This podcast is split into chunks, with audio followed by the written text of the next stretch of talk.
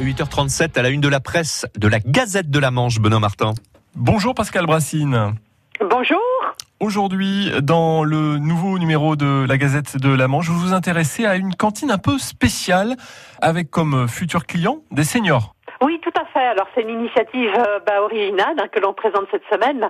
À Saint-Quentin-sur-le-Homme, le conseil municipal va ouvrir en fait la cantine scolaire aux personnes de plus de 60 ans. Alors je n'ai pas dit que les seniors allaient venir manger avec les enfants, mais ils vont venir euh, pouvoir prendre en fait un menu complet pour euh, 7,50 euros euh, qu'ils emporteront chez eux en fait. Donc c'est un double avantage pour le village parce qu'il offre un nouveau service aux habitants et il s'assure aussi du maintien du poste de cuisinier parce que l'effectif scolaire n'est pas suffisant. À lire également, euh, Pascal Brassine, dans votre hebdo euh, à partir d'aujourd'hui, l'ère des gens du voyage en question. Euh, c'est un vrai débat en ce moment hein, sur l'agglomération. Oui, tout à fait. Et puis ben, là encore, c'est une initiative originale qui se profile parce que bon, vous le savez, les aires de voyage, euh, les aires d'accueil des gens du voyage ont toujours été un peu la patate chaude. Il en faut, mais personne n'en veut. Et ici, en fait, il s'agit de l'aire de grand passage. Donc, il faut un terrain de 4 hectares au moins.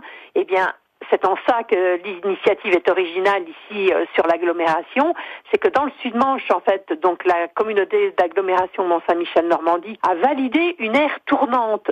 Ça veut dire que pour l'heure, il y a neuf communes en fait qui sont positionnées. Deux terrains seront fléchés par année par principe de solidarité. Et puis, puisque vous parlez de cette agglomération, euh, Pascal Brassine, euh, vous vous intéressez aussi à la signature du contrat de territoire.